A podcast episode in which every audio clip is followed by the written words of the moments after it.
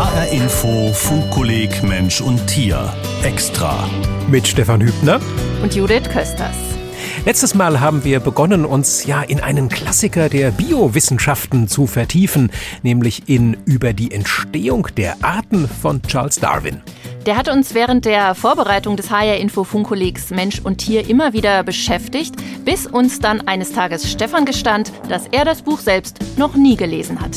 Was mir zugegebenermaßen schon ein bisschen peinlich war. Äh, immerhin bin ich Biologe und dann war ich auch noch leitender Redakteur von diesem Funkkolleg. Und damit war Stefans Challenge geboren. Einmal den kompletten Darwin lesen. Du, Stefan, hast den Darwin jetzt also einmal gelesen. 580 Seiten. Und jetzt hast du letztes Mal ja schon viel erzählt, vor welchem Hintergrund das Buch entstand, was die zentralen Aussagen waren. Aber jetzt unterm Strich, wie war es das zu lesen? War das eher eine reine Fleißarbeit oder hat es unterm Strich tatsächlich Spaß gemacht? Äh, ich zögere ein ganz klein wenig. Ja, natürlich. Es ist schon irgendwo ausgesprochen interessant, weil eben auch in dem Buch viele Dinge ähm, auftauchen, mit denen ich jetzt nicht unbedingt gerechnet habe. Andere Erwartungen sind eher erfüllt worden und es ist ein Eintauchen natürlich in eine ganz andere Zeit. Und was ich auch nicht erwartet hätte, ist die Tatsache, dass Darwin uns ja als Ich-Erzähler eigentlich mitnimmt auf eine Reise durch seinen persönlichen Wissenschaftskosmos und dass man dabei eben immer wieder auch einmal so Einblicke Einblicke bekommt in Darwins Leben, wie beispielsweise äh, in die Reise mit der Beagle. Erklär noch mal eben, wer, wie, was äh, genau war äh, der, die das Beagle? Also Beagle an sich kennt man als Hund, als eine Jagdhunderasse, als mhm. eine britische. Und nach diesen britischen Jagdhunden ist ein Schiffstypus der britischen Marine benannt worden, der von der britischen Royal Navy, HMS Beagle. Das waren insgesamt acht verschiedene Schiffe. HMS, da steht für Her oder His Majesty's Ship. Und das zweite Beagle-Schiff, was gebaut wurde und 1820 vom Stapel lief, das wurde dann später eben zum Forschungsschiff umgebaut. Zusammengefasst von 1831 bis 1836 war Charles Darwin an Bord der Beagle unterwegs. Ähm, und im Rahmen dieser Reise kam er eben auch auf die Galapagos-Inseln, was ja eine der großen Episoden immer von aus Darwins Leben äh, ist, zumindest wird das so dargestellt. Hat da ja auch ein Reisetag Tagebuch drüber geschrieben. Und ja, vielleicht wäre das aber, Judith, jetzt gerade die Gelegenheit, nochmal ein bisschen ausführlicher auf den Autor, auf Charles Darwin himself einzugehen. Ja, das mach mal. Und zwar in äh, 60 Sekunden plus 10, die du noch gut hast. Bist du bereit? Dalli, dalli. Los geht's. Also, Charles Darwin, der wurde am 12. Februar 1809 in der Nähe von Birmingham geboren. Also, er war das fünfte Kind einer Arztfamilie, begann selbst Medizin zu studieren. Die fand er allerdings blöd und deshalb begann er mit Theologie. Eigentlich auch keine gute Wahl, weil Naturwissenschaften fand er viel cooler. Und um naturwissenschaftlich arbeiten zu können, ging er eben an Bord der Beagle. Als unbezahlter Naturforscher sollte er Informationen über die besuchten Länder sammeln. Brasilien, Chile, Neuseeland, Australien etc. pp. Und der Beagle-Kapitän, der, der, der, der Schelm, der dachte ja, der Darwin, der bestätigt ihm die biblische Schöpfungsgeschichte, wenn der gewusst hätte, was da noch alles folgt. Also drei Jahre nachdem Darwin wieder zurück war, 1839, da erschien sein Reisebericht mit den ersten Hinweisen auf seine Evolutionstheorie und die veröffentlichte er dann 1859, da war er 50 Jahre alt.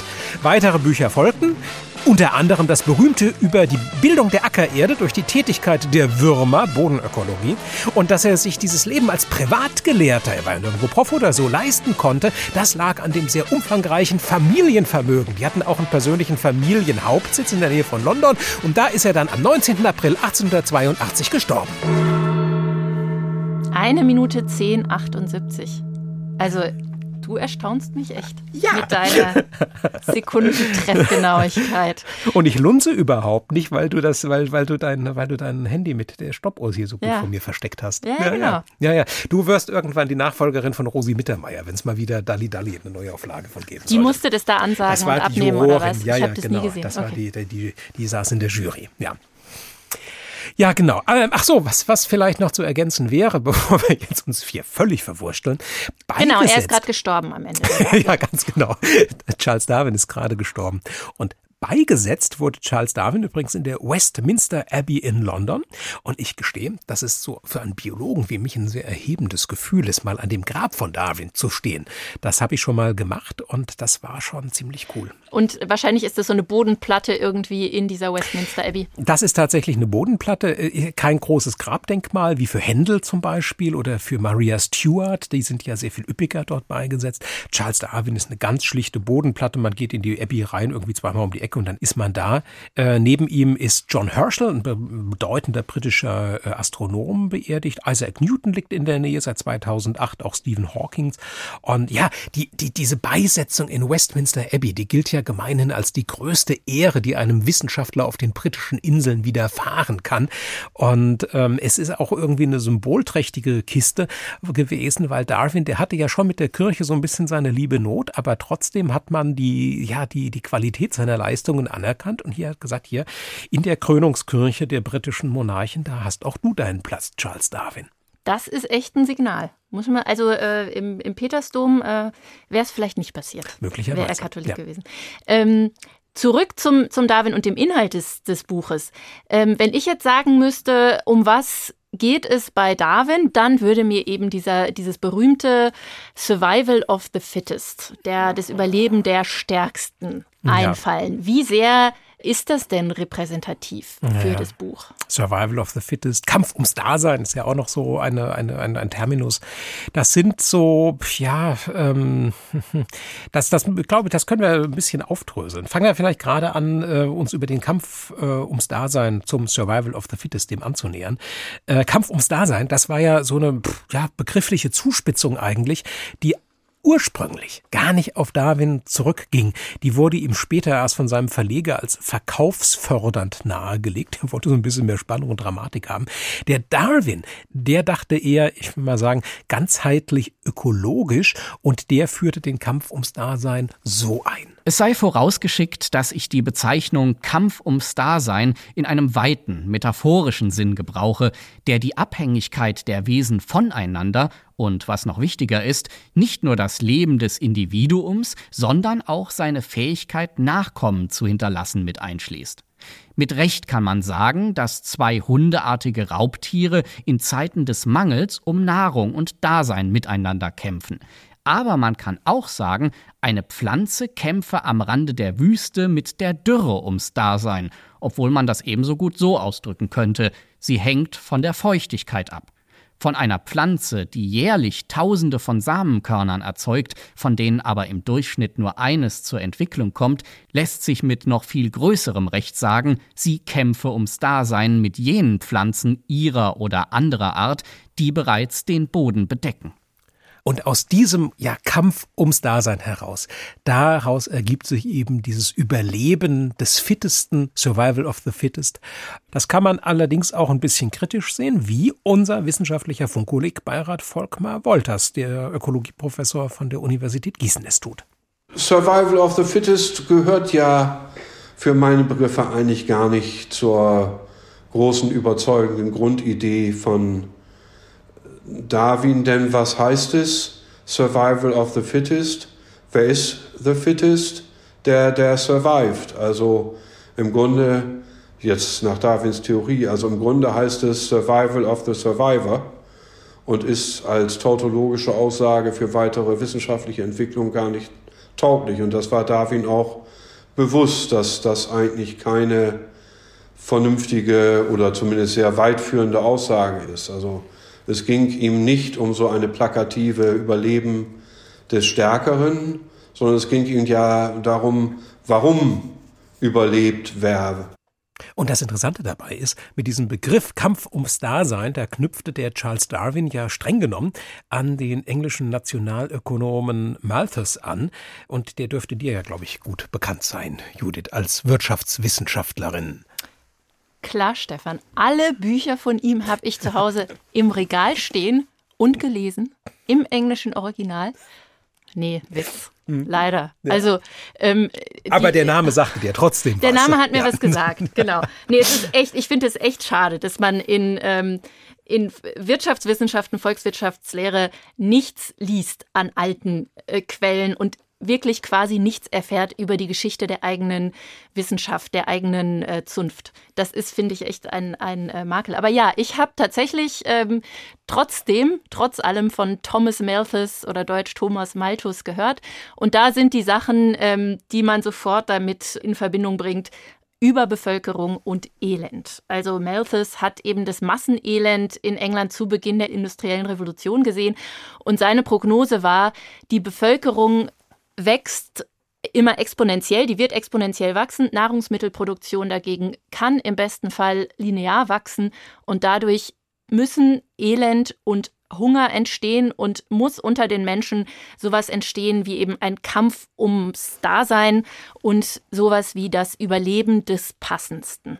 Und die Konsequenz davon war, dass Darwin das eben für die biologische Sichtweise auch aufgegriffen hat, dass heute eigentlich jeder den Kampf ums Dasein und den Survival of the Fittest irgendwie kennt, weil das ja auch sehr griffige Formulierungen sind. Und es ist gut, ist sicherlich auch ein bisschen den Nachwirkungen des Dritten Reichs zu verdanken, wo der Begriff ja und diese Begrifflichkeiten ja ideologisch durchaus auch zweckentfremdet wurden. Der Darwin, wie gesagt, der wollte jetzt gar nichts unbedingt von so einem ja, Wettbewerb einer gegen alle wissen, ging nicht so von einem Kampf aus, sondern eher, naja, gut, eher von so Eigenschaften wie gute Tarnung, erfolgreiche Brutfürsorge oder eine Kooperation der Lebewesen untereinander mit dem Ziel, dass einfach der Überlebenserfolg sich dadurch erhöht. Und wenn du das so sagst, klingt das ja wirklich alles andere als düster. Und Kooperation hast du gesagt. Ich finde, da steckt ja auch total viel drin äh, für unsere heutige Zeit. Also dies, dieses Prinzip äh, Kooperation versus so das Prinzip Konkurrenz und äh, Kampf alle gegen alle und der Stärkere überlebt und so weiter. Ähm, also sei es Kooperation zwischen Menschen, Kooperation zwischen Lebewesen oder auch zwischen Staaten.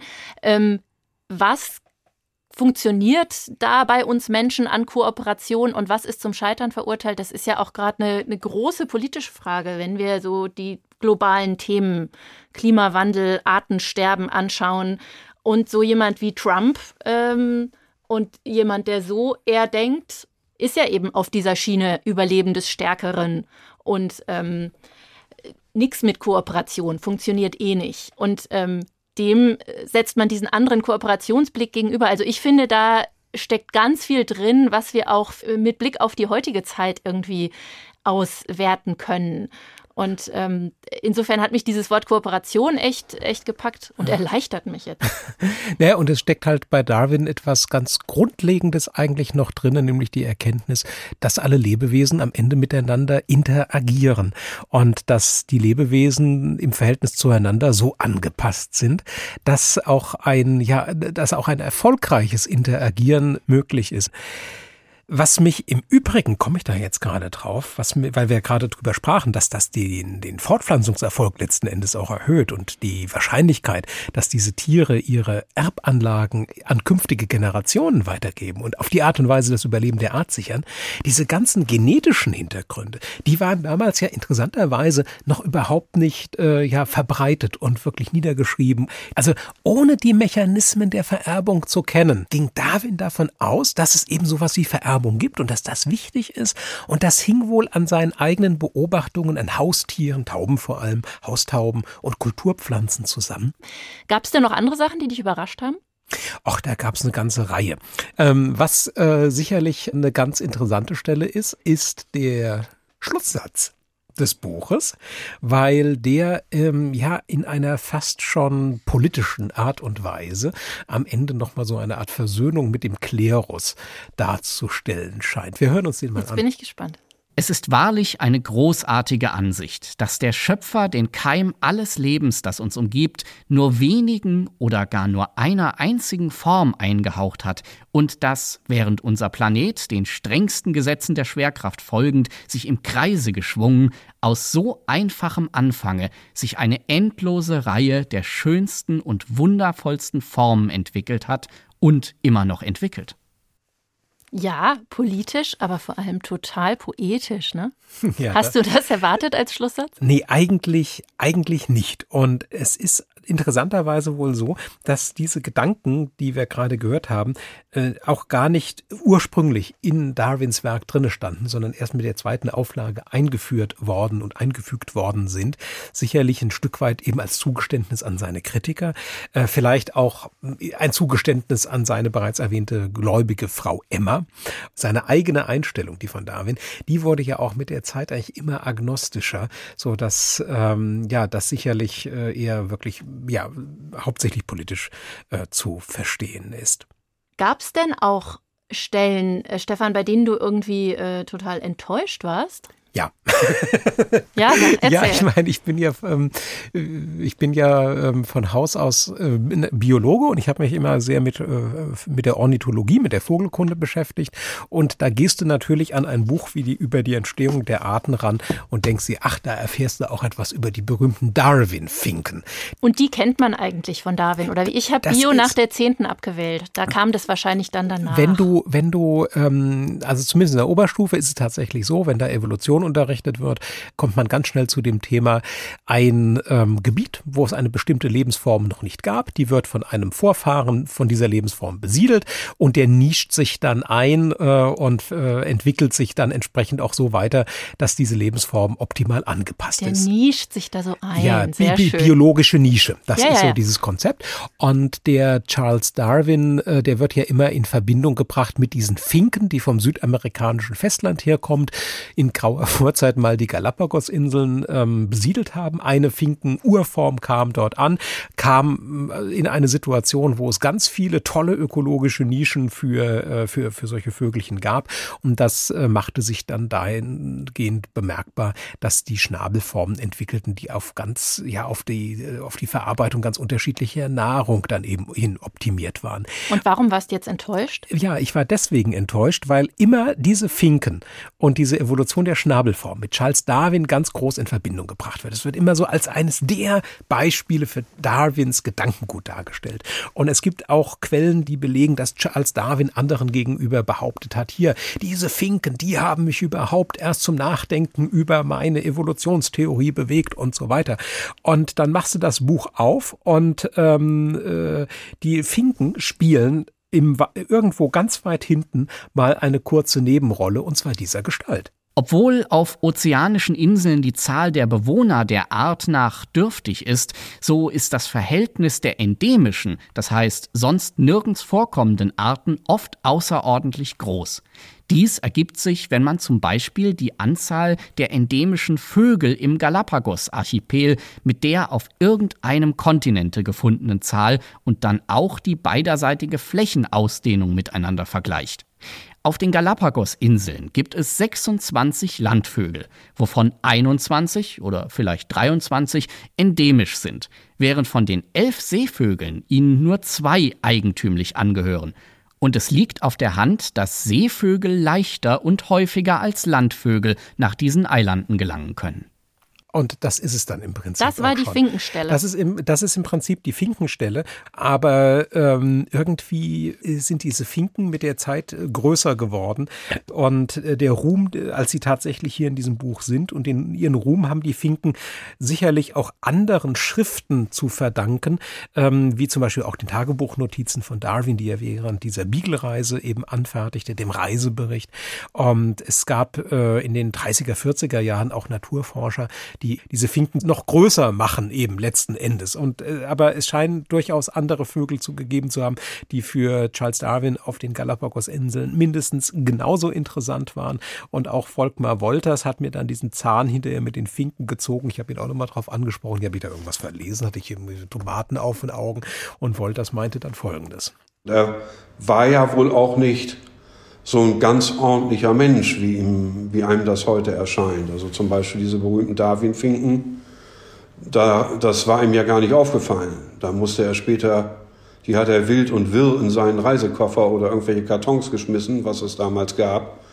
Und das musste er sich später von irgendwelchen äh, Vogelfreunden im Londoner Museum of Natural History wieder auseinanderklauben lassen, um überhaupt rauszufinden, was er da mit diesen Darwin-Finken für eine Entdeckung gemacht hatte. Also das war, er war nicht in mich so, war ein großer Denker, war sehr von vielen Außenfaktoren bedingt, bestimmt und war vermutlich auch äh, nicht so ganz stringent in manchen Dingen, die er so entwickelt hat. Aber das ist nur meine persönliche Meinung. Aber es war für mich trotzdem so eine doppelte Enttäuschung. Aber gut, sind genügend andere interessante Sachen in dem ja, Buch drin. Ja, ein, ein, Hammer. Also mhm. was da für eine Legendenbildung offenbar irgendwie äh, stattgefunden hat. Total interessant. Und ich meine, es ist ja nicht der einzige Fall von äh, Legendenbildung, äh, die da eine Rolle spielt. Ähm, es ist ja auch die Sache mit äh, der Abstammung des Menschen vom Affen, was ja auch immer wieder mit Darwin und diesem Buch in Verbindung gebracht wird. Auch das ist ja jetzt äh, nicht so das Megathema da drin. Ach, das steht da auch nicht drin, so richtig. Nee, also zu, der Mensch stammt vom Affen ab. Der äh, Charles Darwin, der hat äh, später ein, im Prinzip ein Buch geschrieben, 1871 1970 erst die Abstammung des Menschen und die geschlechtliche Zuchtwahl. Und da geht er eigentlich, äh, eigentlich erst auf diese, auf diesen gemeinsamen Vorfahren ein. Jetzt in der Entstehung der Arten durch natürliche Zuchtwahl spielt das jetzt nicht so die Rolle.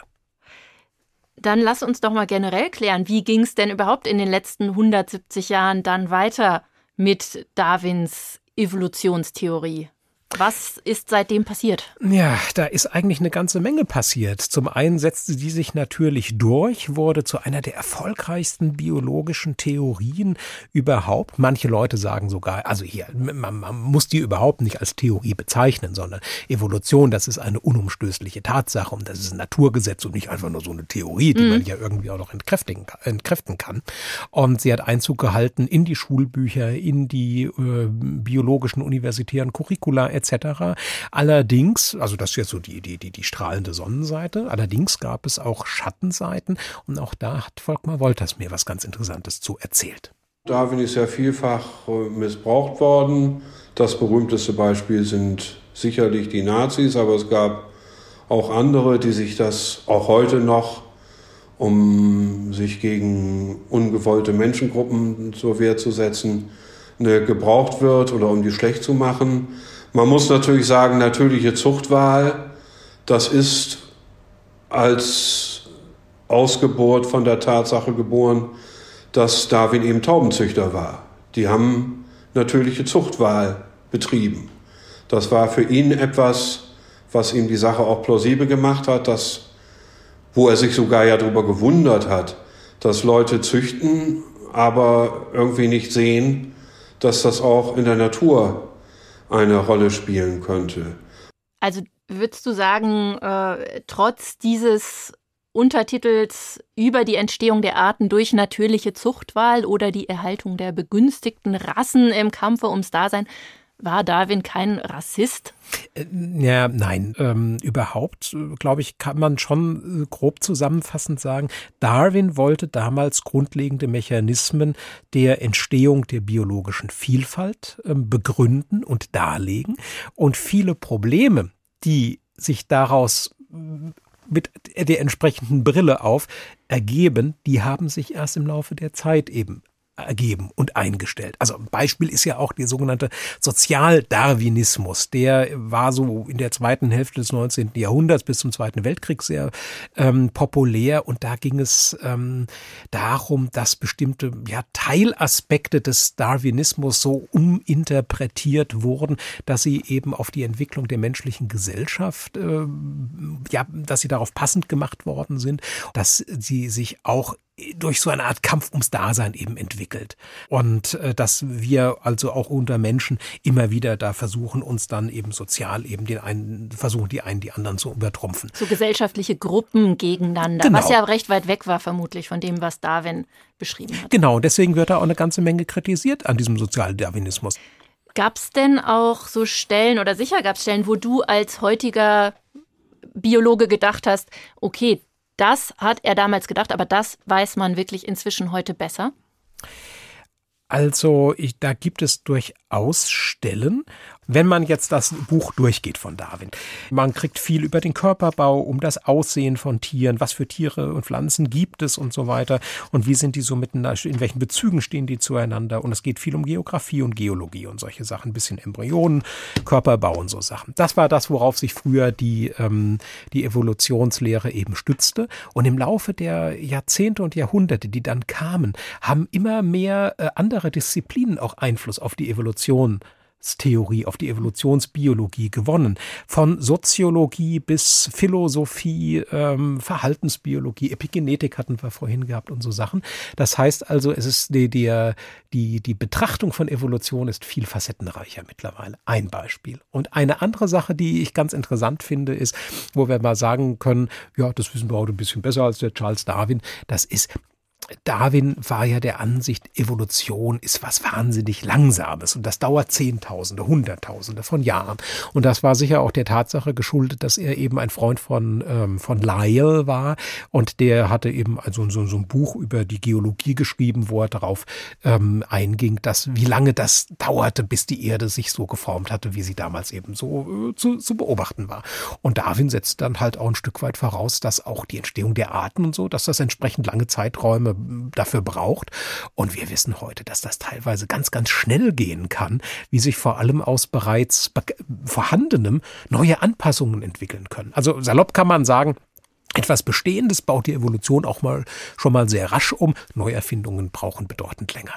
Also auch innerhalb von ein paar Jahren oder einem Jahrzehnt, also auch in Darwins Lebenszeit sozusagen, hätte er, hätte er die Möglichkeiten schon gehabt, ja, ja. Evolution live beobachten können. Und es aber gibt, ja, hat, und es, hat er nicht. Es gibt ein ganz tolles, ähm, ich glaube so aus den 70er Jahren, ein ganz tolles Experiment mit diesen Darwin-Finken. Da hat ein äh, Forscher-Ehepaar, die über wirklich über viele Jahre, äh, über viele Brutsaisons ähm, hin, hinweg beobachtet und hat festgestellt, dass es abhängig von den jeweiligen vorherrschenden Witterungen auf den Galapagos-Inseln zu innerhalb von einer Art zu Variationen in den Schnabelformen kommen kann. Je nachdem, dem, welche Pflanzen gerade besonders viele Samen zum Beispiel erzeugen, von denen sich diese Finken dann ernähren. Und auch auf so etwas hätte natürlich Darwin auch selber kommen können, wenn er damals die Zeit gehabt hätte, das entsprechend zu beobachten und wenn er die Finken für wichtiger gehalten hätte. Und sie nicht einfach in den Koffer geschmissen hätte. Ganz genau. Genau. Ähm, jetzt kommt noch mal eine große Frage ähm, Richtung Schluss. Und zwar, ich möchte jetzt doch noch mal wissen, hat dir das Lesen so viel Freude jetzt trotz aller auch Schwierigkeiten äh, gemacht, dass du dieses Buch guten Gewissens weiterempfehlen würdest und sogar auch Nicht-Biologen, sogar auch Laien diese 580 Seiten empfehlen kannst? Ich gebe dir mal wieder 60 Sekunden. Also nochmal Dali Dali. Nochmal Dali Dali. Dali Dali. Der Charles Darwin, der hat sich mit seinem Buch an ein gebildetes Laienpublikum gewendet. Und deswegen ist es sehr förderlich, wenn man, wenn man es heute liest, auch schon ein bisschen was auf dem Kasten hat. Naturkundlich. Ist also ein bisschen was so für fortgeschrittene Leserinnen und Leser. Und man versteht es auch leichter, wenn man vorher schon ein bisschen weiß, worauf ähm, ja die Geschichte zuläuft. Außerdem sollte man einer antiquierten Sprache gegenüber offen sein oder sich eine moderne Übersetzung besorgen und ein bisschen Zeit eben einplanen. 40 Stunden Lesezeit, glaube ich, ist ganz gut angesetzt und man muss sich zwischen zwischendurch aber auch ein bisschen Pausen gönnen. Irgendwann qualmt einem der Kopf. Das heißt jetzt 48 Stunden durchlesen, ein Wochenende, da hat man keinen Spaß dran. Wenn man durchgehalten hat, dann hat man aber einen Einblick bekommen in die Gedankenwelt eines der einflussreichsten Menschen der Geschichte, in die Entstehung eines neuen Weltbildes und in einen der wohl folgenreichsten Paradigmenwechsel der Geschichte. Aber ja, für die, die nicht so viel Zeit aufwenden wollen, es gibt da eben noch diesen Aufsatz damals von dieser Konfrontation mit Alfred Wallace vor der Linnean Society of London. Perfekt. Perfekt wieder.